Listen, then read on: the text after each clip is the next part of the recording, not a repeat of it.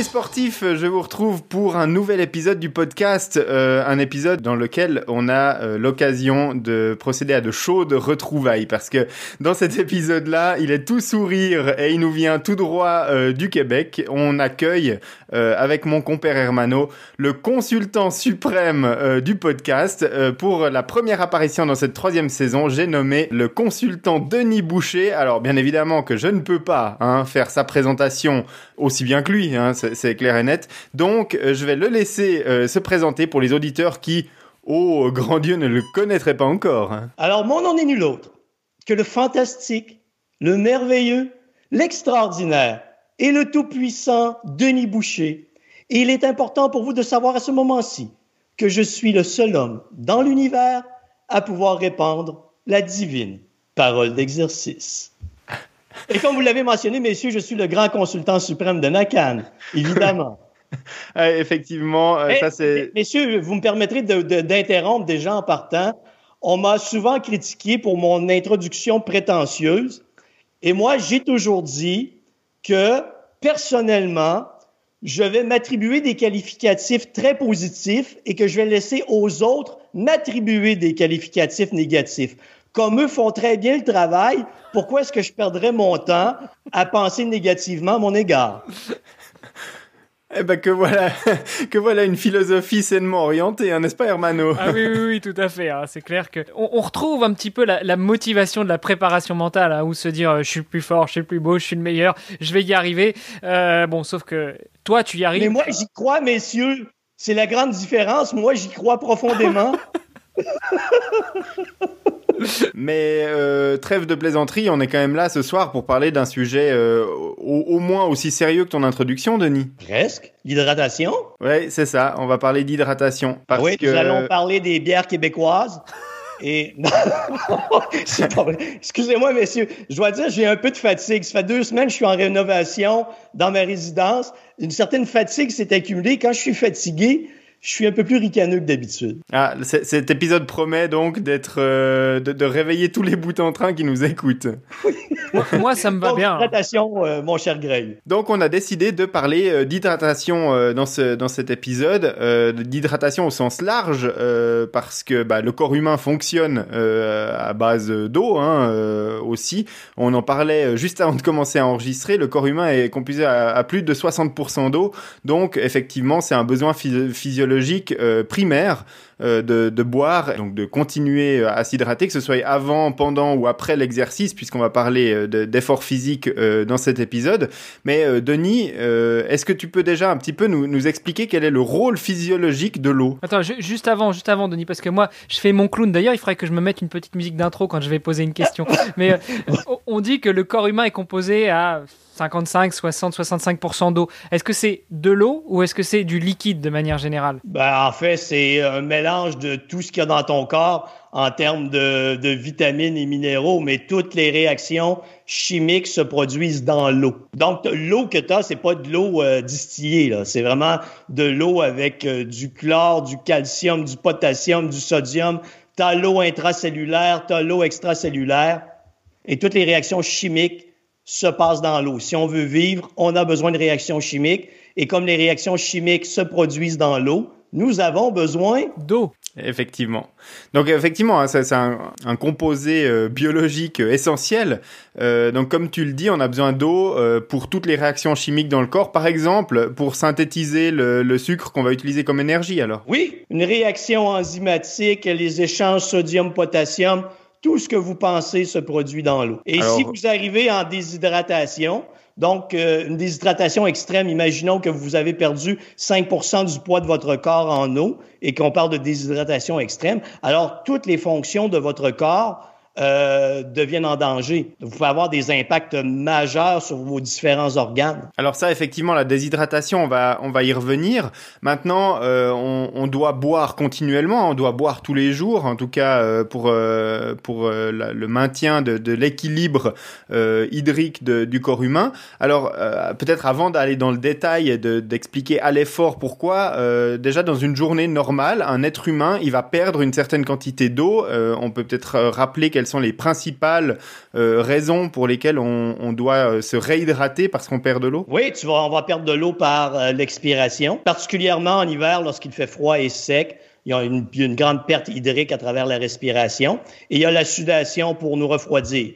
Donc, on se refroidit par convection et euh, par aussi l'air qui passe directement sur notre peau, les vaisseaux sanguins qui ont été dilatés. C'est notre manière. Et donc, comme on perd de l'eau par ces deux manières, la sudation et la respiration, faut arriver à la remplacer. Voilà, effectivement. Et puis il y a aussi l'élimination des déchets de l'organisme qui se passe au travers de l'urine. Oui, absolument, parce que les reins vont filtrer l'eau dans laquelle sont les métabolites qui ont été sécrétés à travers les différentes réactions chimiques et que l'on doit éliminer. Euh, un, être humain euh, normalement constitué, moyen, doit consommer combien de quantité d'eau à peu près par jour? Ah, Selon la grandeur, 2 à 3 litres. J'ai des gens avec plus bas gabarit, 1,5 litre va bien fonctionner. Mais je te parle de tout liquide qu'on parce que tu vas avoir de l'eau dans les aliments que tu vas consommer, il y a de l'eau également. Oui, effectivement. Mais euh, c'est déjà un, truc qui, euh, vu comme ça euh, de l'extérieur pour une personne qui qui fait pas forcément d'exercice physique ou pour un sportif qui est dans une journée de récupération, on peut se dire que des quantités pareilles d'eau, ça paraît beaucoup. Oui, ça peut paraître beaucoup. Moi, tu vois, je bois facilement 2 à 3 litres, ce que je viens davantage 3 litres. Et pour moi, ce n'est qu'une habitude. Ça fait partie de mon quotidien. C'est très facile. Donc, je crois que c'est vraiment euh, un réflexe, une prise de conscience qu'il faut faire et s'habituer à boire régulièrement. L'autre problème est aussi de trop boire. Il y a des gens, je ne sais pas si vous avez cette expression, qui boivent beaucoup trop d'eau, qu'on appelle des potomanes. Donc, ils vont boire 5, 8, 10 litres d'eau par jour et ça va avoir un effet contraire parce qu'on perd à cet extrême également l'équilibre sodium-potassium. On va, on va revenir sur tout ça dans, dans cet épisode. Euh, donc euh, la consommation d'eau, on l'a dit, euh, pour une personne euh, sédentaire ou au repos. Maintenant, pendant l'effort, le besoin d'eau, il va être largement accru en fonction de la température évidemment, de, de l'intensité de l'effort, mais là on va augmenter le besoin d'eau. Oui, et ce qui va jouer un rôle également le taux d'humidité parce qu'on doit penser qu'on transpire parce qu'on veut notre corps veut euh, faire une évaporation et donc un refroidissement par convection. Et lorsque c'est très humide à l'extérieur, cette évaporation devient possible. Donc, on va augmenter la sudation pour essayer de compenser. Donc, oui, la température et le taux d'humidité vont jouer un rôle. Le moyen le plus rapide et le plus efficace est de se peser nu avant notre sortie, idéalement à l'intérieur de la maison, pas à l'extérieur et de se peser nu une fois de retour. Et le calcul est assez simple, mais pas parfait. Si vous, si vous avez perdu un kilogramme, vous avez donc éliminé un litre d'eau et les gens pensent qu'on doit consommer un litre d'eau. En fait, on doit multiplier par 1,5. Si vous avez perdu un litre d'eau, vous devez consommer 1,5 litre d'eau. Pourquoi? Parce que les réactions chimiques de votre corps vont être accrues. Vous allez avoir un plus grand besoin pour recréer vos réserves énergétiques et de redevenir à l'état de repos. Donc, vous allez consommer davantage de liquide. Une question sur cette consommation d'eau pour compenser euh, ou de liquide. Est-ce que euh, tu peux nous donner un laps de temps dans lequel elle doit s'effectuer? Parce que j'ai lu ou entendu ces derniers temps que euh, le corps humain était à même d'assimiler à peu près 20 centilitres d'eau par heure. Au-delà, de toute façon, ça passait directement dans les urines. Donc, on perd 1 kg après une sortie, euh, donc on doit compenser avec 1,5 litre euh, d'eau. C'est mieux plutôt que d'alcool, hein, n'est-ce pas euh, dans, quel, dans quel laps de temps on doit consommer cette eau qui nous manque? Écoute, si tu fais une sortie de moins de 45 minutes dans des conditions de température et d'humidité relativement normales, tu pourrais consommer la différence en arrivant à la maison. Lorsque tu arrives à des sorties d'une heure et plus, moi, je recommande de boire pendant, mhm. régulièrement et d'aller compenser vos pertes en sodium, potassium pendant l'effort. Deux choses hein, de ce que vous venez de dire euh, tous les deux. Donc la première, c'est euh, le, test, le protocole proposé par Denis. Donc moi, je voudrais juste euh, mettre encore quelques petits avertissements. Donc tu nous as dit on se pèse nu avant de partir faire l'effort. bien évidemment qu'il faudrait idéalement avoir été uriné avant pour ne pas avoir à le faire pendant l'effort, parce que sinon, effectivement, ça va induire un biais hein, si on si on évacue euh, une partie d'urine pendant le, le, test. Ensuite, euh, tu nous dis que on, revient euh, après un effort. Si moi, par exemple, je veux tester ma enfin, ma transpiration et ma perte d'eau pendant un effort de cycliste de 3 heures, comme tu le dis, je vais euh, consommer un, une certaine quantité de liquide pendant mon entraînement. Donc, euh, de, de, garder une trace de ça, éventuellement savoir exactement combien on met dans ses bidons sur son vélo, ou alors les peser avant de partir, les peser à l'arrivée, pour savoir exactement quelle quantité de liquide on a consommé, puis faire la différence. Ça, ça marche aussi. Oui, exactement. Et il y a de nouvelles bouteilles intelligentes, des bouteilles d'eau intelligentes, qui calculent la quantité de liquide que vous buvez et qu'on transmet l'information sur votre application. Donc, vous voyez, les calculs deviennent beaucoup plus faciles à faire. On a les outils pour le faire. Ouais. À quand la même chose dans l'assiette pour calculer le nombre de calories que tu manges sans avoir à le rentrer dans, une, dans un journal alimentaire? Oui, on est rendu avec des applications photo. On, on photographie l'assiette et on nous donne une estimation de l'apport en calories, protéines, lipides, glucides. Le futur, c'est aujourd'hui. Pas mal, hein, Hermano? Je, je savais que tu allais aimer Hermano. Donc voilà, par rapport au protocole de test, c'était ma première euh, question. Puis ensuite, euh, par rapport à ce que disait Hermano, donc lui disait euh, 20 centilitres d'eau par heure. Euh, moi, ça me paraît un peu faible, hein, parce que on sait que la transpiration dans des environnements assez humides, assez euh, assez chauds aussi, bah, peut aller au-delà du litre de transpiré par heure. Donc si on arrive à compenser ça qu'à hauteur de, de 20%, bah, on court tout droit à la déshydratation sur sur quelques heures. Donc moi, j'avais entendu que l'estomac était capable d'assimiler, que l'organisme était capable d'assimiler jusqu'à 600 euh, millilitres d'eau, donc 60, 60 euh, centilitres. Est-ce que toi, tu as, des meilleurs chiffres que ça, euh, Denis? C'est très variable, messieurs, parce que le corps s'adapte. Le corps est une machine pour s'adapter. Donc, s'il y a une perte d'eau importante, le corps va s'organiser pour absorber davantage d'eau. Donc, en situation de repos, euh, si je cale 2 litres d'eau en 10 minutes, il y a des grandes chances que je ne sois pas capable de tout absorber parce que ça ne répond pas aux besoins de mon corps. Mais en situation de chaleur, oui. Et l'autre aspect dont on parlera plus tard, c'est si on ne fait que compenser en sodium et non également en potassium, alors on crée un déséquilibre et là, c'est là qu'on peut arriver avec des problématiques plus complexes de diarrhée euh, suite à l'effort. Très bien. Donc euh, ça veut dire qu'on est capable, euh, l'être humain est capable de compenser euh, combien de, pertes d'eau par heure à peu près. Si, si, tu dis un cycliste qui qui roule à une intensité modérée dans une température de 27-28 degrés, donc il transpire quand même déjà de manière assez importante, il transpire plus d'un litre par heure. on peut lui recommander de boire jusqu'à combien par heure avant que ça devienne inutile? Peut-être un litre deux ou un litre et demi par heure. Oui, moi je ferais, moi je fais le calcul tout simplement, la quantité que tu vas perdre, l'estimation de perte en sodium, potassium, prépare ton en fonction de la température, l'humidité, parce qu'il est important de faire des mesures répétées et d'apprendre à connaître son corps. Et donc, on va faire des tests individuels. On va, on va partir de l'idée consomme ce que tu perds et si tu es capable, même davantage, parce que je vous rappelle que on parle de 1,5 litres par litre perdu et on voit comment le corps réagit. Donc, je suis pas vraiment un gars de formule déjà tout établi pour tout le monde c'est teste ton corps et vois comment il réagit. Effectivement. Donc ça, c'est quelque chose qu'on peut recommander, c'est de tester à l'entraînement, euh, de voir un petit peu euh, comment on réagit. Certaines personnes vont pouvoir absorber un litre par heure, d'autres personnes vont pas être capables de l'assimiler et ensuite apprendre à se connaître à ce niveau-là pour qu'on sache à peu près en compétition que ça sert à rien de descendre trois bouteilles par heure. J'avais fait mon calcul sur mes sorties de longue distance quand j'en faisais. Je savais que lorsque j'arrivais à une quantité X, si je la dépassais, j'allais devoir me rendre à toute vitesse dans la forêt pour, euh, pour ça là. Est-ce que justement le, le, bon vieux test euh, de la couleur de l'urine fonctionne pour savoir à quel niveau de entre guillemets déshydratation on est quand il s'agit de se recharger en, en, liquide, enfin en eau? Ben c'est plus ou moins bon, particulièrement pour un daltonien comme moi.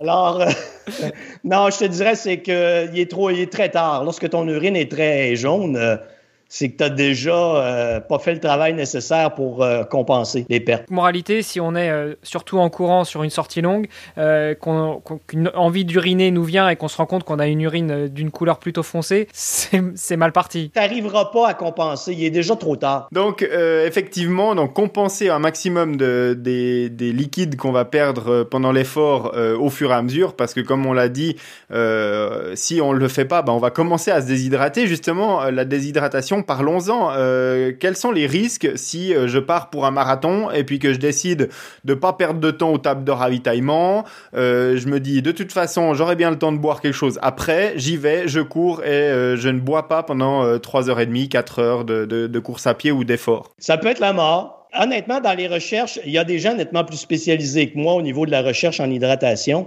On sait que le corps tolère une déshydratation plus importante que ce que l'on croyait avant. Le problème, c'est lorsqu'elle devient extrême, on doit penser que la relation sodium-potassium, c'est ce qui détermine l'activité électrique des nerfs qui, coordonnent nos muscles et notre activité cardiaque.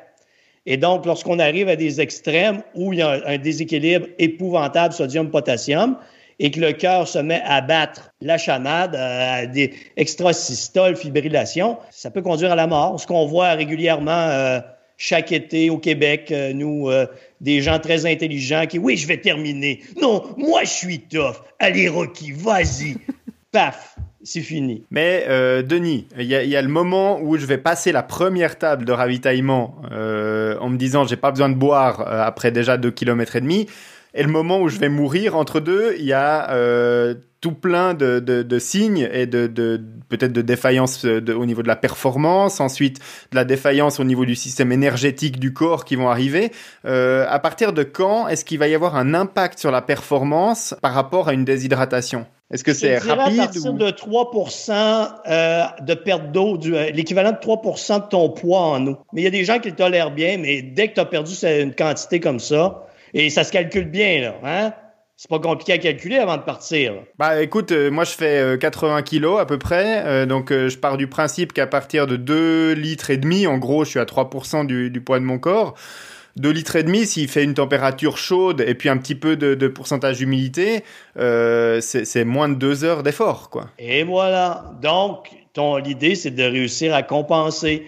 Et c'est d'apprendre à se connaître dans fonction des, des conditions de température, humidité, donc, j'invite encore une fois les coureurs à faire ce que personne ne veut faire, c'est-à-dire s'étudier. Malheureusement, les coureurs ont leurs habitudes. Ils veulent courir. Ils ne veulent que courir, mais ils ne veulent pas tenir compte des variables qui influence la performance. Et l'hydratation implique de t'étudier. Effectivement. L'hydratation, l'alimentation, enfin tout ce qu'on a, tous les sujets qu'on a déjà vus. Euh, tu disais, je me souviens dans un épisode précédent, la différence entre un bon coureur et un excellent coureur, enfin entre un bon sportif et un excellent sportif, c'est que l'excellent sportif, lui, il va tout noter. Oui, hey, c'est dans toutes les disciplines. Euh, prenez la recherche scientifique au niveau de quelqu'un qui est devenu un expert. Euh, ça a été étudié en musique. Un expert est quelqu'un qui fait quelque chose de plus que les autres ne veulent pas faire. Il va aller chercher une dimension, une observation différente, une analyse différente. Il veut toujours aller plus loin et c'est ce qui fait la différence. Ouais, c'est ça. C'est le, le, petit détail qui va ensuite faire la, la différence au niveau de la, de la, performance. Mais effectivement, donc euh, au niveau de, de l'hydratation, donc tu le dis, l'essentiel c'est de se connaître. Donc tout ce qu'on va, euh, tout ce dont on va parler maintenant, il faut l'appliquer à l'entraînement pour que ça devienne des automatismes pour le jour où on veut performer. Eh bien, on le fasse sans même réfléchir. Hein. Euh, donc jusqu'à maintenant, on a parlé de compenser le, les liquides qu'on perd au travers principalement de la transpiration à l'effort. Hein. Donc c'est de, la, sueur qui va, qui va faire qu'on va se déshydrater. Il y a aussi l'humidité quand on va respirer, puisqu'on aura un, rythme de respiration plus élevé aussi. Euh, est-ce que, euh, parce que maintenant on le sait, hein, il est recommandé de, non seulement d'avoir un apport euh, en liquide, en eau, mais également en électrolyte. Donc boire de l'eau plate à hauteur de ce qu'on a perdu, c'est pas une bonne idée. Non, parce que à travers la sudation, on va perdre du sodium en plus grande quantité qu'on va perdre du potassium. Donc, il faut être capable de remplacer. Et souvent, les gens, ce qu'ils vont faire, c'est euh, remplacer seulement le sodium. Et ils vont, souvent, les gens vont y aller avec du sel de table. Il faut comprendre que le sel de table, je crois que c'est 60% de sel puis 40% de chlore. Donc, si tu prends une solution de sel de table, tu n'auras pas nécessairement remplacé tout le sodium. Et lorsqu'on ne fait que le sodium, on oublie le potassium. Chiffre approximatif, messieurs. Par un litre d'eau que vous allez perdre, on va éliminer environ 250 grammes de potassium et environ 2 grammes de sodium. 250 milligrammes, je pense plutôt. Un milligramme, excusez-moi, j'ai dit 2, non. 250 grammes, ça fait beaucoup quand même, 25%. Ça hein? On se mettrait à transpirer épais, hein, euh, Denis. correction, oui, 250 milligrammes et 2 grammes au niveau du sodium. Donc, ça vous donne une idée. 2 grammes, ça me semble être quand même des personnes qui sont un peu dans le haut de la fourchette euh, au niveau de la, de la, concentration en sodium de leur euh, sueur, mais effectivement, hein, c'est des chiffres qu'on voit euh, assez régulièrement dans les, dans les recommandations sportives. moi, j'avais lu, on recommande à, peu près 1200 mg de, de sodium maximum par heure pensait pendant l'effort. Est-ce que ça correspond? Ouais, ça va jouer dans les chiffres que tu vas voir. Que tu vas voir. L'autre chose qui est importante que je veux pas oublier, c'est qu'on parle pendant l'effort, mais la problématique, c'est dans l'alimentation régulière c'est que le ratio sodium-potassium doit être d'environ 1 pour 3. Donc, on doit penser qu'on a besoin déjà à la base de 800-1500 mg de sodium et qu'on a besoin de 4700 mg de potassium dans notre alimentation régulière. Le ratio à l'heure actuelle, ce qu'on voit, ce que j'ai dans le voie dans la littérature, c'est presque de 1 pour 1. Donc déjà à la base, beaucoup de personnes vont avoir une alimentation déséquilibrée. Mhm. Alors maintenant, je vous propose du, du, du, la, la minute nutrition. Attends, peut-être juste avant d'avancer, euh, je voulais revenir tout à l'heure quand tu demandais euh, quels étaient les risques en cas de déshydratation. Euh, on a parlé des risques, on n'a pas forcément parlé des signes. Denis, tu nous dis qu'il faut qu'on apprenne à se connaître pour, pour pouvoir repérer justement ces signes-là. Admettons qu'on se connaisse parfaitement bien. Quels sont justement les signes qui vont alerter sur une déshydratation qui commence à... Ouais, je, vous en ça va varier d'une personne à l'autre. Perte de coordination motrice, euh, fatigue musculaire précoce, euh, perte de concentration, étourdissement, vomissement, diarrhée, euh, donc, vous allez voir une certaine gradation. Euh, douleur, douleur articulaire, tout ça va s'accumuler et ça varie d'une personne à l'autre. En général, la sécheresse des lèvres et la sécheresse de la peau commencent à indiquer, euh, en général, qu'on commence à se déshydrater. souvent, on entend les sportifs qui disent qu'il faut boire avant d'avoir soif, mais en fait, en général, la soif survient quand même assez rapidement. Donc, suivre sa soif, c'est boire à, la dernière limite avant de commencer à se déshydrater. C'est un peu ce qu'on dit Ouais, mais ça dépend des personnes. C'est comme par rapport à l'alimentation, le sentiment de satiété, c'est pas très fiable comme référence chez la plupart des gens. Donc, quand tu me dis euh, se fier sa soif, je le sais pas. J'ai des doutes pour, euh, pour certaines personnes. Alors non, ce que je dis, c'est qu'il vaut mieux s'hydrater continuellement, parce qu'on l'a pas encore dit, mais euh, il est préférable d'absorber plus régulièrement des plus petites quantités d'eau. Ce sera plus facile au niveau gastrique et puis euh, pour euh, continuer l'effort avec la performance. Par contre, moi j'appelle ça une gestion en temps réel. Certaines personnes vont avoir une opinion très différente de la mienne, mais personnellement, en tant que, que gars qui s'intéresse à, à l'état des réserves énergétiques, j'aime mieux la gestion en temps réel. Tout, tout, ça pour revenir à ce que je disais par rapport à la soif, c'est que si je commence à avoir un peu soif euh, et que je bois à ce moment-là, c'est pas trop tard. Je suis pas complètement déshydraté. Non, non, non, t'es pas complètement déshydraté. Et euh, là, là c'est encore euh, entre guillemets récupérable pour reprendre. voilà, la compétition et ne pas devoir abandonner. Certaines personnes, tu sais, ont une attitude un peu conne. C'est non, je vais lutter je vais tolérer. Non, moi, je suis vraiment, je vais me surpasser et j'ai pas besoin de toutes ces conneries. Ouais, c'est ça. Bravo. Bravo, bravo, bravo. Hein. Et là, tu vois que le gars, euh, ou la fille, peu importe, c'est performance désastreuse. Bon, j'ai bien noté pour le, pour le, le conseil, euh, les lèvres sèches, la peau qui commence à être un peu sèche. Soit, bon, les lèvres, tu le sens, mais imagine que tu cours un marathon ou même que tu es sur le vélo, tu vas pas forcément t'amuser à te pincer pour aller voir l'état de sécheresse de ta peau. Donc, c'est pour ça que je posais la question euh, un peu niaise de savoir quels sont les, les signes, voire même les signes extrêmes. Je pense qu'effectivement, quand tu commences à avoir un problème de coordination, musculaire. Là, peut-être que ton cerveau il est plus coordonné non plus, mais je pense que là, il faut vraiment dire. Problème de concentration. Tu es sur ton vélo et tu oublié de regarder la route, tu es totalement parti ou tu failli sortir de, sortir de la ligne droite, il t'a un problème. Bah, Greg, je te laisse continuer. Excuse-moi, je t'ai coupé, mais je pensais que c'était. Non, non, mais Hermano, tu sais que tu peux nous interrompre n'importe quand. Merci. Spécialement cette journée extraordinaire où on fait un, des meilleurs podcasts sur la planète. Merci, Denis. Je vous l'ai dit, messieurs, laissons les autres nous critiquer. C'est ça. Et puis, entre-temps, euh, laissons au vestiaire la modestie. Donc, euh, je disais euh, tout à l'heure, donc boire de l'eau uniquement uniquement, euh, c'est pas suffisant. Hein, tu l'as dit, il faut compenser aussi ce qu'on appelle les électrolytes. Donc, tu as parlé du sodium et du potassium. Euh, et puis que notre alimentation de tous les jours est en général déséquilibrée, c'est-à-dire qu'on on consomme pas assez de potassium. En général, on consomme trop de sel, euh, donc de NaCl. Donc, euh, par définition aussi, on a un apport en sodium qui est un petit peu trop élevé. Est-ce que tu peux nous rappeler, juste dans la petite minute nutrition, dans quels aliments est-ce qu'on va trouver des fortes concentrations de potassium? Banane, raisin, orange. Vous allez en retrouver dans les noix, les amandes. Et donc, je crois que vous allez avoir fait le tour et euh, les, les légumes. Si vous mangez vert et vous mangez euh, des, des, des fruits, euh, vous allez y arriver. Donc euh, voilà, une alimentation saine basée avec des fruits, euh, à la limite en, en snack ou en encas à la place euh, des biscuits, euh, ce sera parfait. Évitez le raffiné, s'il vous plaît. Le, le transformer. Une petite remarque. Pour un grand champion comme moi, on, a- on laisse la modestie au vestiaire.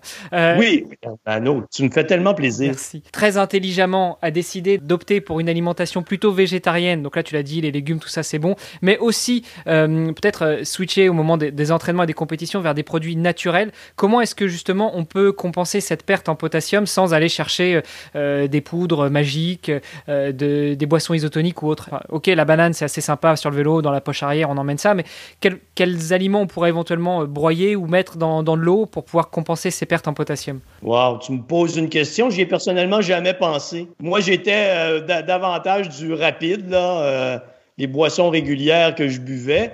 De faire une concoction, euh, non, je serais pas très bon. Bon, donc broyer un petit peu de banane dans, un, dans, dans une gourde d'eau, euh, tu penses pas que ça peut le faire? Ah! Je sais pas, j'imagine ça dans mon tube digestif, je suis pas certain. J'étais en train d'imaginer effectivement, euh, d'imager la consommation de ce truc avec des morceaux de banane qui restent coincés dans la sortie de ton bidon, euh, Hermano, non? Alors, il faut penser qu'on est à l'effort, il faut digérer tout ça. Ouais, c'est ça. Donc, je vais, ça, je vais le y aller challenge. pour euh, un petit côté artificiel cette Ok, fois-ci. ça va, très bien, merci Denis. Petite banane, raisin, euh, des noix mélangées, glou, glou, glou, là, non. Non. non. Pendant la course, non. Non, non, mais, je- mais plutôt justement, euh, euh, peut-être en complément de la euh, de l'apport hydrique, donc de l'apport en eau, euh, avoir des, des, des, des apports solides, je sais pas, des, des boulettes de riz avec des, de la pâte de cacahuète ou des choses comme ça. Est-ce que tu crois que ça peut compenser suffisamment ou non? Toi, tu conseilles vraiment justement pour le coup Il faut faire les calculs. J'ai jamais fait les calculs. Mais tu sais, j'ai rien contre les masochistes. Là. Ben, tu sais, on peut, vous pouvez consommer ce que vous voulez. Mais il faut arriver à faire le calcul. Ça va. Et c'est pour ça que je tourne vers un journal alimentaire pour être capable de, de voir tes, tes, tes apports en sodium, potassium. Donc, euh, pour les personnes qui acceptent de boire des, des boissons euh, sportives, entre guillemets, industrielles, hein, euh, Denis, on trouve facilement donc sur les étiquettes par rapport à, à un 75 ou euh, 75 centilitres ou alors euh, des, équivalents à un litre, le taux de sodium, de potassium qu'il y aura à l'intérieur de la boisson. En plus, là-dedans, il y aura des glucides qui vont permettre aussi de compenser euh, les, pertes en, glucides à, l'effort. Est-ce que en général, euh, ces boissons, euh, bah, j'imagine que oui, hein, que les personnes qui les conçoivent, euh, les conçoivent en fonction des besoins qu'on pourrait avoir. Donc, euh, est-ce que c'est euh, entre guillemets les boissons idéales à consommer? Idéal, idéal, idéal. C'est toute une question. C'est un moyen de compenser. Est-ce la boisson idéale? Est-ce qu'on pourrait faire mieux que ce qu'on a sur le marché? Possiblement. Faudrait, je suggère peut-être de parler à un nutritionniste sportif pour le savoir. Moi, je pense qu'on pourrait faire mieux. La problématique, c'est que en grande quantité, euh, beaucoup de gens arrivent avec des problèmes gastro-intestinaux. Diarrhée récurrente. Moi, je sais que très bien, je consomme trop de ces boissons-là. Euh, oubliez ça, je, je suis plus capable de courir. Trop un mélange de, de calories, de sucre raffiné avec sodium, potassium. Et je, pour moi, j'ai jamais trouvé la formule idéale lorsque je faisais des sorties de longue distance. On a effectivement euh, cette solution-là hein, pour compenser euh, sodium, potassium, éventuellement aussi un tout petit peu de magnésium pendant pendant l'effort. Euh, L'autre solution qu'on a, et c'est celle que moi j'utilise quand je fais euh, des, des longues distances, donc des triathlons type half Ironman ou distance complète Ironman, c'est bah, de, de consommer directement des des, des gélules qui contiennent ces minéraux à intervalles réguliers, donc qui contiennent une poudre qui est constituée de potassium, de sodium et de magnésium. Alors le magnésium, attention, Parce que le risque est que tu aies une trop grande concentration en sodium. Donc, dans un gélule, si tu arrives à une concentration vraiment très élevée de sodium, tu vas créer un déséquilibre sodium-potassium. Donc, tu te mets à risque. Donc, il y a des barres de sel que tu peux prendre, moi, je les conseille pas parce que la concentration est trop grande. Alors effectivement, hein, il y, a, y, a, une, euh, une marque hein, qui est sur les, stands d'expo de, des courses Ironman typiquement que je fréquente, qui est la, marque Solstick, qui contient quasiment que du sodium. Et euh, effectivement, ces, ces euh, gélules-là ben, ne me convenaient pas. Alors j'ignorais jusqu'à l'existence hein, de, de, la balance euh, magnésium-potassium, mais on trouve d'autres euh, de ces préparations identiques, mais par contre qui contiennent un équilibre plus grand avec déjà un plus grand nombre d'électrolytes. Il n'y a pas que du sodium là-dedans. Il y a du sodium, il y a du potassium, il y a du magnésium et il y a aussi un petit peu de calcium parce que bon, on va pas refaire les, les filières énergétiques, mais le calcium est nécessaire pour la dégradation du, du glycogène en ATP. Hein. C'est juste? Et c'est le, le, calcium qui déclenche la contraction musculaire. Ouais, c'est ça. Euh, donc du coup, voilà, il faut aussi un petit peu de calcium au fur et à mesure euh, de, de l'effort. Et euh, voilà, moi j'ai trouvé euh, chez Oversteams, hein, pour pas les citer, un, un complément qui me convient bien depuis maintenant quelques années sur ces euh, courses de longue distance qui me permettent, parce que je rencontre les mêmes problèmes que toi Denis, c'est que si je bois de la boisson isotonique continuellement euh, sur mon vélo, bah, au moment où j'arrive sur la course à pied, j'ai le ventre en vrac et j'arrive pas à courir. Donc il faut que j'alterne. Euh, en général, c'est euh, un tiers de mon hydratation qui vient des boissons isotoniques et deux tiers qui vient de l'eau. Mais par contre, l'eau, on l'a dit, elle est naturellement pas assez riche dans les minéraux et les électrolytes nécessaires pour combler les pertes qu'on a au travers de la, de la sueur. Effectivement. C'est là, quand on parle de tout ça, c'est là qu'on voit l'importance de comprendre comment notre corps fonctionne. Et moi, je dis toujours, il ne faut rien laisser au hasard. Si tu veux t'améliorer, calcule, note tout. C'est comme ça que tu vas vraiment améliorer tes performances. Et est-ce qu'il y a des eaux minérales qui contiennent plus justement de ces électrolytes-là, ou au niveau des électrolytes, euh, elles se valent toutes? Ça dépend. Je crois qu'il y a des variations en partie par million. Euh, en fonction des différentes euh, eaux, euh, eaux, carbonisées, mais euh, eau minérale. Mais je crois que tu serais pas capable de remplacer avec de l'eau minérale. De, de l'eau euh, de Vichy, hein, par exemple. J'avais fait le, le Half Ironman de Vichy, donc l'eau euh, de Vichy est connue pour être euh, relativement salée. Hein, elle a même le goût salé, etc. Mais par contre, il n'y a, y a, pas assez de sodium là-dedans malgré tout pour couvrir les besoins physiologiques pendant l'effort. Ouais, et t'as presque pas de potassium non plus. Voilà, c'est ça. Pour revenir juste sur les gélules, quelle est ta recommandation pour les consommer? Est-ce que tu les, tu les ouvrirais pour les mélanger dans, ta, dans ton eau? Ou est-ce que oui. tu les prends comme, comme une gélule, comme un médicament classique? Tu ça? Non, j'irais pour dissoudre la gélule. Alors, euh, en général, c'est ce que j'essaye de faire euh, maintenant à l'entraînement. Donc, euh, sur mon vélo de triathlon, j'ai une espèce de bouteille entre les deux prolongateurs, là euh, avec une paille, donc qui me permettent de m'hydrater vraiment en continu, en petite quantité, mais en continu, parce que j'ai remarqué que quand il faut aller chercher sa bouteille, s'hydrater, bah, on prend des plus grandes quantités moins souvent, et euh, voilà, c'est moins, euh, c'est moins facile à, assimiler, à digérer, donc pouvoir boire en continu de, cette manière, ça me convient assez bien. Et là, effectivement, je me mets un, reminder sur mon, compteur cycliste qui me dit toutes les heures bah, de, de, balancer une, une gélule là-dedans, enfin de, de l'ouvrir et puis de verser la poudre. Hein, ça prend ça prend trois secondes. On attend d'être à un moment où euh, il y a des conditions de route qui permettent de faire la manipulation. Ça prend vraiment peu de temps et puis euh, on mélange ça à l'eau. Si euh, je peux vous donner un excellent moyen, si vous avez accès à une salle d'entraînement où il y a une balance à impédance assez sophistiquée qui vous donne l'eau intracellulaire, l'eau extracellulaire et l'eau totale. Lorsque je divise l'eau extracellulaire par l'eau totale, j'obtiens un ratio. En bas de 0.360, 0,360, je sais que l'athlète est déshydraté. Et au-delà de 0,390, je sais qu'on est en rétention d'eau. Donc, je cherche le, le, juste milieu. Lorsque je vois un athlète arriver aux alentours de 0,364, donc il se rapproche du 0,360, je me doute que c'est un athlète qui a des problèmes avec son hydratation.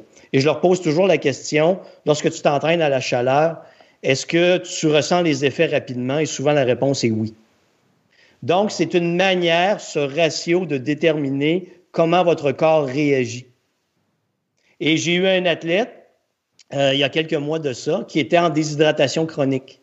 Et il a fallu vraiment travailler avec l'apport en sodium, potassium, euh, travailler avec son médecin pour être capable vraiment de le ramener euh, à un équilibre. Et c'est avec euh, une balance à impédance un peu plus sophistiquée comme j'ai ici à mon bureau qu'on a identifié le problème. Oui, effectivement. Donc, si on rencontre des problèmes chroniques, ben, consulter un spécialiste, ça me semble être, être une bonne idée. Euh, maintenant, tu disais que euh, on peut compenser quasiment 100% de ses pertes sur un effort. Moi, je vais te dire, mon expérience sur les, les trois Ironman que j'ai fait, c'est que j'ai tout le temps fini euh, en légère déshydratation. C'est-à-dire que c'était pas quelque chose de grave. J'avais pas des, des maux de tête, des arrêts de transpiration, des coups de chaleur, etc. Mais par contre, clairement, j'arrive à la fin avec un niveau d'hydratation qui est pas optimal, tout simplement parce que pendant la preuve de course à pied, pendant le marathon, je n'arrive pas à, à, compenser suffisamment. Mon... Tu n'y arriveras pas, tu vas y arriver rarement. Euh, je te parle de gestion en temps réel. L'important est de ne pas avoir une perte euh, qui te cause des problèmes. C'est ça, c'est de, de, limiter la perte. Il y a des gens qui vont bien tolérer une perte un peu au-delà de 3% du poids de leur corps en eau. J'ai vu des gens jusqu'à 5% Passer ça, ça devient un peu plus compliqué. Mais donc, il y a des variations chez les individus et c'est d'apprendre à se connaître. Donc, toi, tu arrives avec un, certain déficit à la fin qui ne te cause pas de problème. C'est ça, ou alors en tout cas de manière euh, non significative. Oui, exactement. Alors, Denis, tu as parlé euh, tout à l'heure du ratio que tu calcules entre l'eau intracellulaire et l'eau extracellulaire. Euh, bah, je crois que c'est la minute définition. Il va falloir que tu nous expliques tout ça. Alors, dans vos cellules, euh, une cellule adipeuse, une cellule de la peau, une cellule du foie, une cellule du rein. Il y a son milieu interne qui est constitué d'eau. L'eau extracellulaire, c'est l'eau que vous allez retrouver dans le plasma sanguin. Le total des deux va vous donner votre eau totale. Et quand je fais le ratio eau extracellulaire, donc dans le plasma sanguin, divisé par l'eau totale, j'obtiens le ratio que je recherche. Et une balance à impédance, le fonctionnement, c'est que ça envoie un courant de faible ampérage dans le corps et la résistance des tissus au courant détermine euh, si c'est une masse grasse, une masse maigre, si c'est de l'eau intracellulaire ou de l'eau extracellulaire. C'est certain que ce n'est pas comme dans un laboratoire où on va travailler avec des techniques beaucoup plus évoluées, mais c'est un bon outil pour bien comprendre ce qui se passe. Sur, sur les balances à impédance mètre, justement, tu dis que c'est un léger que la balance fait passer dans le corps. Et donc, quand elle reçoit le, retour du courant, ça permet d'analyser le type de, matière qu'elle a traversée et quel est ton, ton niveau. Euh, je sais que pour euh, reprendre mon cas personnel, je t'ai donné un, un, taux de masse euh, grasse et tu m'as dit, en voyant après des photos, mais je suis pas certain de la valeur de ta, de ta balance impédance mètre. Du coup, qu'est-ce qui peut modifier le, la mesure d'une balance impédance mètre Par exemple, quelqu'un qui court beaucoup et qui va avoir un pot des pieds un peu calleuse, est-ce que ça peut modifier le, Il y a la qualité de la balance. Donc, vous avez, comme moi, la balance ici, c'est une balance professionnelle. Donc, de, haut niveau. Euh, je vous donner un exemple. Ça se vend 17 000 canadiens ici, une balance comme celle-là. Donc, j'ai trois, euh, trois intensités de courant avec huit points de contact. Donc, ce qui permet de diffuser dans le corps les balances qu'on achète aux alentours de 100, 200 dollars ou peu importe, 150 euros. Euh, vous avez point de contact au pied et vous n'avez qu'une intensité de courant électrique. Donc, ce qui fait que vous allez être limité. Euh, si vous êtes quelqu'un qui vous avez les mains humides, vous transpirez, le courant peut diffuser à l'extérieur du corps, avoir une mauvaise lecture. Ces balances sont très sensibles à la quantité d'eau. Donc, je vous donne un exemple. Euh, vous ferez votre pesée avant de partir. Vous ferez votre pesée en revenant et il est possible qu'on vous indique avec la perte d'eau une perte de masse musculaire et une augmentation de votre gras. Voir une augmentation de la masse osseuse encore. ouais, c'est ça. Donc, il faut se servir de ce type de balance avec une courbe de tendance.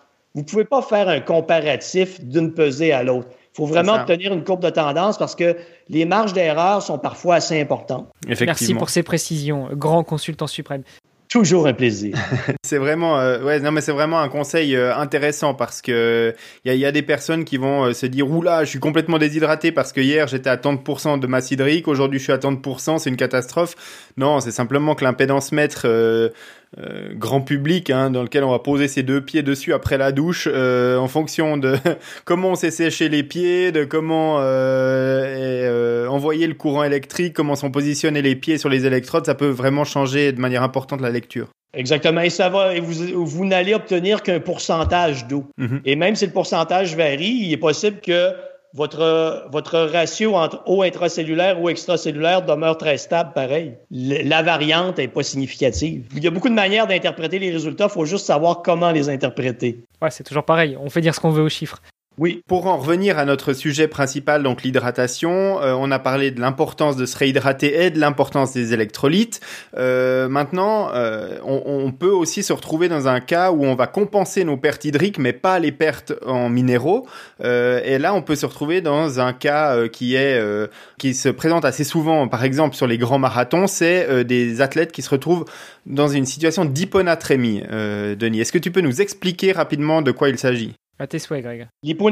Donc, c'est le manque de sodium et, euh, et l'hypokaliémie, c'est le manque de potassium. Donc, ce que vous allez avoir, c'est vraiment, dès que vous avez un déséquilibre, ça se passe vraiment au niveau de la conduction nerveuse, que les problématiques vont se produire, l'activité cérébrale.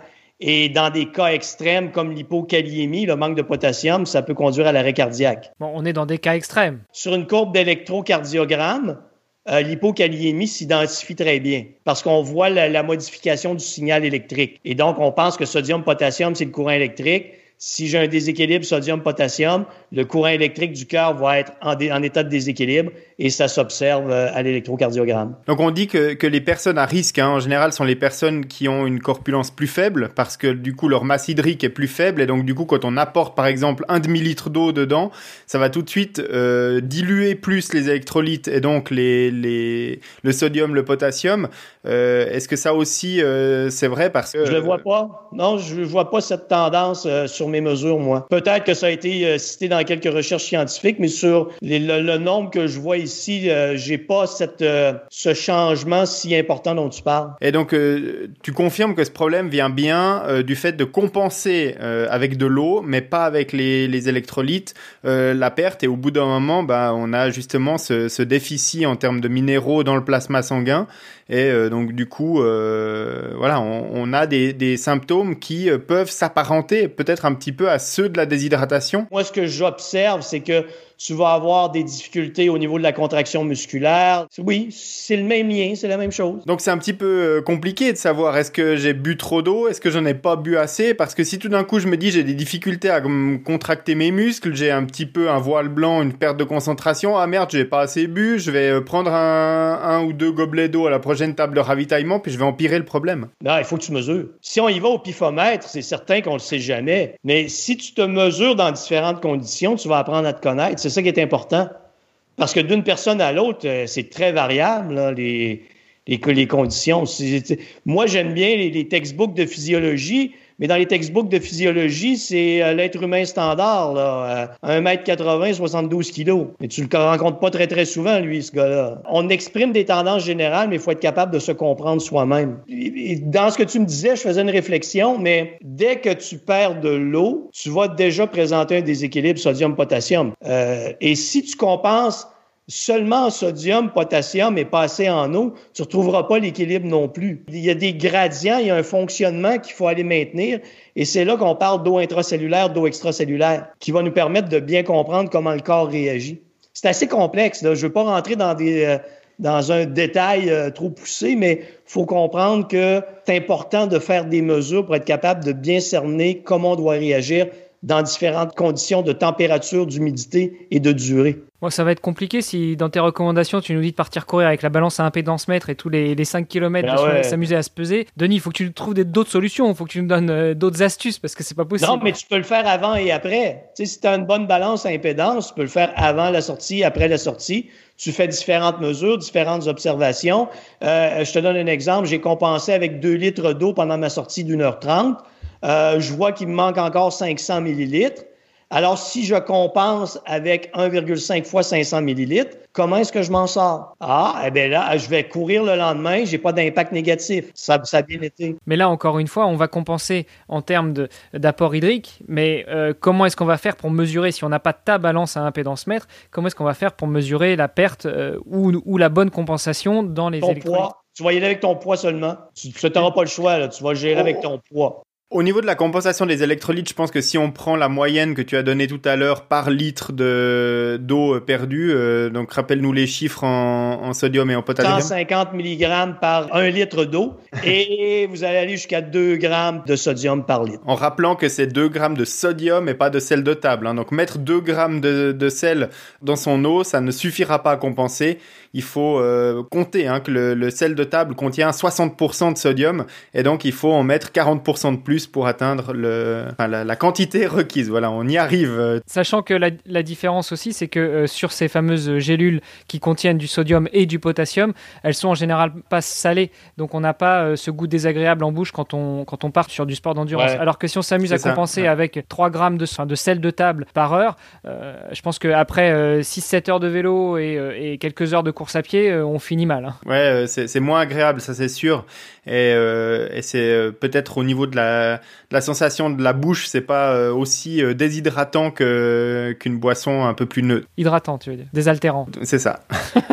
Par rapport à la boisson, euh, à l'effort, euh, moi j'ai encore une autre question parce que euh, on a parlé dans des épisodes précédents, non pas de l'apport en sodium ou en potassium, mais de l'apport en glucides, qui est aussi très important à l'effort et on l'a brièvement évoqué. Les, boissons pour les sportifs, pour être consommées pendant l'effort, contiennent également des glucides parce que voilà, c'est le, carburant de, des muscles pendant qu'on est à, à l'effort et il faut aussi compenser. Est-ce que Denis, tu penses que c'est plus efficace de boire des boissons sucrées pour un apport en glucides plus efficace ou alors est-ce qu'il vaudrait mieux boire de l'eau agrémentée de, minéraux et puis de consommer les glucides euh, séparément sous forme plus solide? Question de, de réaction personnelle. Euh, moi, je pense que pour moi, personnellement, c'était toujours un mélange des deux.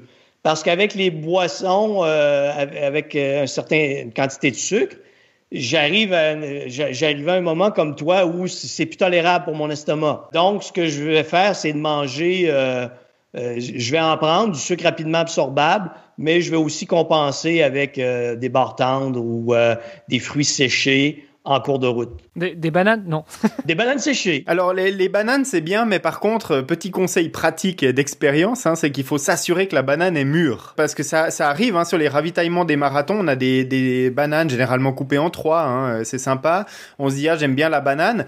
Mais à partir du moment où la banane n'est pas mûre, euh, déjà dans la bouche, elle va te laisser un espèce de goût pâteux, puis ensuite, euh, dans l'estomac, elle va créer une masse qui va vraiment être difficile à digérer. Je sais plus exactement, mais il y a 8 à 12 étapes de maturation d'une banane. Et si vous voulez l'utiliser, prenez-la lorsque, lorsque vous voyez que la, la pelure commence à noircir parce que c'est là qu'elle va avoir sa plus grande concentration en glucides. Les molécules de sucre se sont un peu simplifiées. Euh, le sucre sera plus euh, rapidement absorbable, c'est ouais. ça? Et qu'elle sera plus digeste aussi, j'imagine, surtout voilà. pendant Oui, exactement. Oh, oui. Une banane verte, je vous le conseille pas.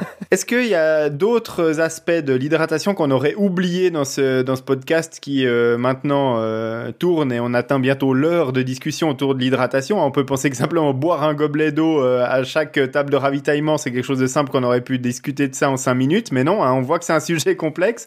Est-ce qu'il y a d'autres choses encore à, à aborder? Dans, dans l'équilibre hydrique, il faut parler aussi du chlore, mais les pertes sont moins On va en retrouver dans l'alimentation.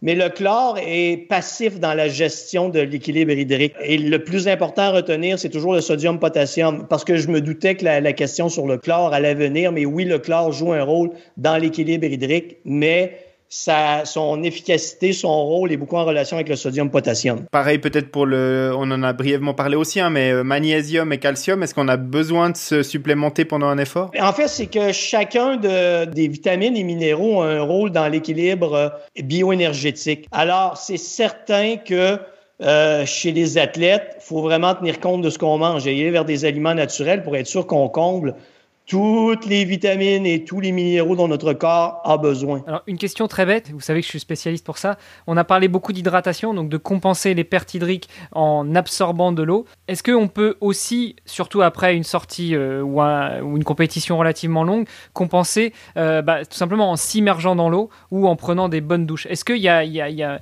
un mécanisme de, de, compensation, de réhydratation un peu euh, du corps sans forcément boire un liquide? Non, tu vois euh, en te refroidissant à l'eau, c'est que tu vas abaisser la température de ton corps et tu vas éliminer la possibilité de coups de chaleur. Donc, ce que je vais avoir euh, lorsque je travaille, exemple, avec des pompiers qui ont des coups de chaleur, alors le but, c'est de savoir à quel moment je dois commencer à refroidir le corps. Oui, il peut y avoir un état de déshydratation, mais il peut y avoir un effet de chaleur très intense aussi. C'est vraiment un effet de refroidissement que tu vas aller chercher. Mais, mais effectivement, ce que dit Hermano, c'est pas forcément une mauvaise idée. Par exemple, je suis en train de courir un marathon, il fait très chaud, donc je vais transpirer beaucoup pour éviter que je perde trop d'eau et donc trop de minéraux, je peux aussi m'asperger avec de l'eau très régulièrement parce que comme ça, ça va aider à la régulation thermique de mon corps sans que j'ai à, transpirer euh, autant. Effectivement, oui. C'est pas une manière de réhydrater le corps, mais c'est une manière d'éviter qu'il se déshydrate en fait. Oui, mais tu vas arriver à un niveau d'humidité euh, où ça va être très peu efficace. Tu vas avoir le froid d'une bouteille d'eau froide va t'aider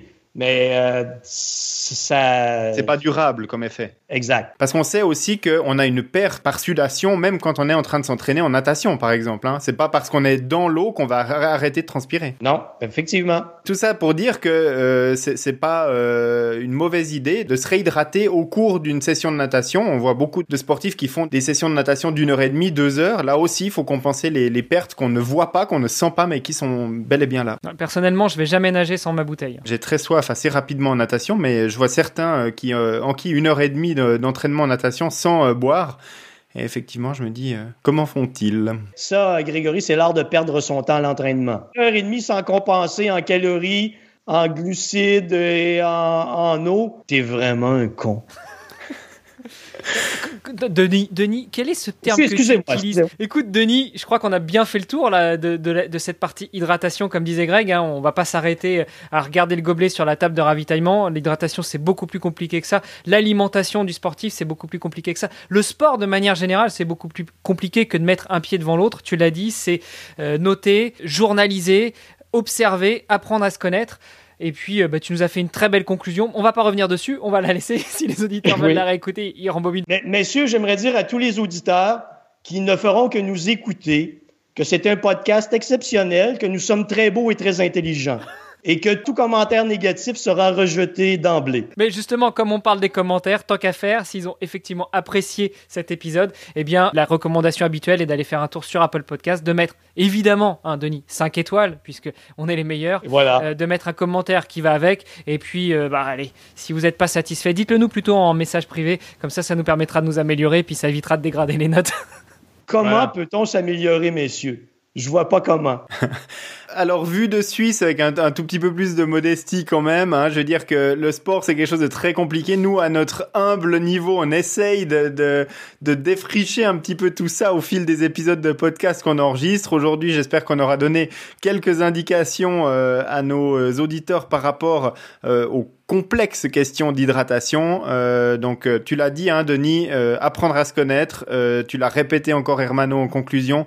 le conseil tout simple, hein, c'est vous voulez savoir combien de d'eau vous perdez pendant une heure et demie de vélo, de course à pied ou peu importe, même de natation, pourquoi pas Eh bien, vous vous pesez avant et après votre entraînement. Vous comptabilisez ce que vous avez ajouté comme eau ou comme liquide pendant votre entraînement, ce que vous avez bu, hein, en fait. Et puis, vous obtiendrez la réponse et vous devez le compléter à hauteur de 1,5 fois euh, parce que la physiologie humaine réclame cela. Donc voilà, si on peut résumer euh, très très simplement euh, une heure de podcast en, un conseil, ce, ce, serait donc ça. Exact. Denis, merci beaucoup. Rappelle-nous très rapidement quand même, juste avant de te laisser partir, pour les auditeurs qui, on l'a dit en intro, comment serait-ce possible qu'ils ne te connaissent pas Mais si jamais c'était le cas, s'ils veulent te suivre, s'ils veulent faire appel à tes services ou s'ils veulent être tenus au courant de, des magnifiques vidéos que tu diffuses régulièrement sur ton magnifique site internet. Exactement, Hermano, je les dirige vers mon exceptionnel, fantastique et merveilleux site internet, denisboucher.com. Écoute, ils vont être heureux et enjoués, emballés. Écoute, allez-y. Eh bien, écoute, Denis, prépare ton site internet parce que tu vas avoir une avalanche de visiteurs d'ici euh, très peu de temps. Donc, on te laisse juste le temps de te, préparer. Et puis, euh, au moment de diffuser cet épisode, tu verras, ça va être la folie. Et euh, avec Hermano, ben, on va vous préparer des prochains épisodes que vous écouterez probablement avec plaisir le prochain dans deux semaines. Ciao tout le monde. Merci, c'est un plaisir.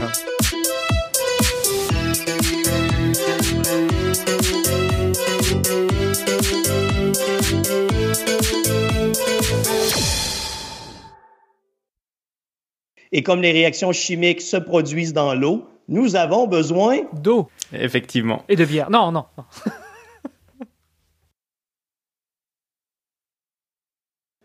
T'es vraiment un con. Denis, Denis, quel est ce terme que tu utilises euh, On dit pas con, cave chez toi Comment t'as dit, On dit pas cave chez toi Oui, chez nous c'est cave, mais j'aime bien con. J'aime bien aussi, euh, ouais, t'es un putain de couillon, mec. Ça, je, je dois vous avouer que je commence, à, je commence vraiment à me familiariser. ouais, mais chez nous, c'est vrai, t'es un cave. Je, me souviens du premier épisode qu'on a enregistré avec toi, Denis, et tu nous avais justement euh, parlé de cette manière, et, euh, et ça, ça, m'est resté, ça m'est resté. Ah, effectivement, je, je pense que... je pense que mon, mon, mon coéquipier de, de, club, Steve, euh, qui avait demandé euh, qu'est-ce que tu pensais de la petite session de course à jeun le matin, euh, fait encore des cauchemars de ta réponse.